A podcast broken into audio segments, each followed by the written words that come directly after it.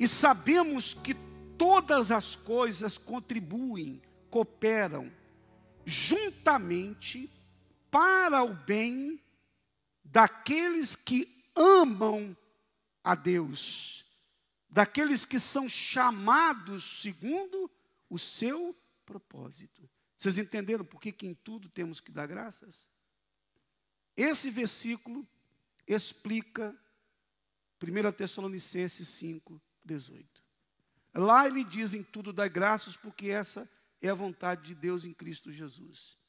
E aqui ele explica o que acontece quando passamos por lutas, por circunstâncias, por situações que na hora não entendemos. Porque quando passamos pelo fogo, como diz a Bíblia, quando passares pelo fogo, não te queimarás. Quando passares pelas águas, pelos rios, você não vai se afogar. Deus promete que estará conosco. Foi preciso Daniel ir para a cova dos leões, para que Deus mostrasse: olha, Daniel, eu sou contigo, os leões não vão te fazer mal.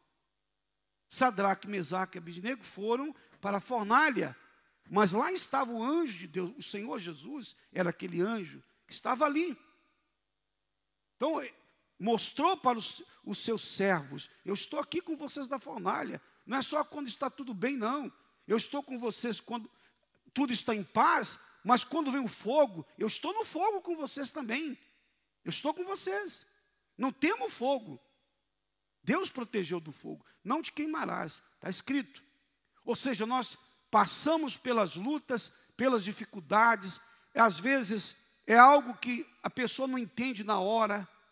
Uma perda, por exemplo, muito difícil, muito dura que a pessoa tem na sua vida, com uma perda de alguém que tanto ama. É muito difícil isso.